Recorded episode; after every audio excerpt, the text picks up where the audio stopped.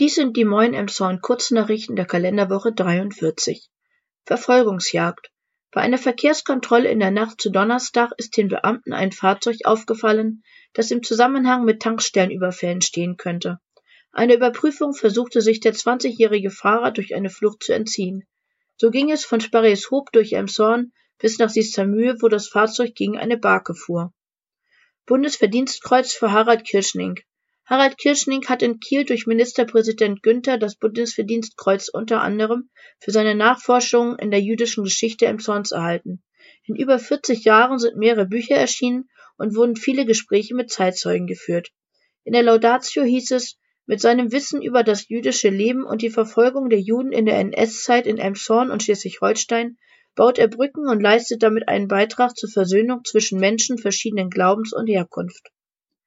AfD-Kreisvorsitzender zu Geldstrafe verurteilt. Das Amtsgericht Pinneberg hat den Kreisvorsitzenden zu 1200 Euro Geldstrafe verurteilt. Hintergrund ist, dass er bei Facebook Polizeibeamte als armselige Gesetzeshüter bezeichnete, die in einem Video bei einer nicht genehmigten Corona-Demonstration im Lockdown auf dem alten Markt zu sehen waren. Impfen jetzt auch wieder montags. Die große Nachfrage macht Zusatztermine im Impfzentrum notwendig. So kann man sich jetzt auch die nächsten drei Montage dort impfen lassen. DRK gewinnt bei RSH. Bei der Stunde der Vereine hat der Emshorner Ortsverein des DRK 4.800 Euro gewonnen. Hiervon soll Sicherheitsausstattung gekauft werden. Das Stadtarchiv lädt am Samstag zum Tag der offenen Tür in seinen neuen Räumlichkeiten in der Marktstraße ein. Wer an einer Führung in einer Corona-konformen festen Gruppe teilnehmen möchte, meldet sich per Telefon oder E-Mail an.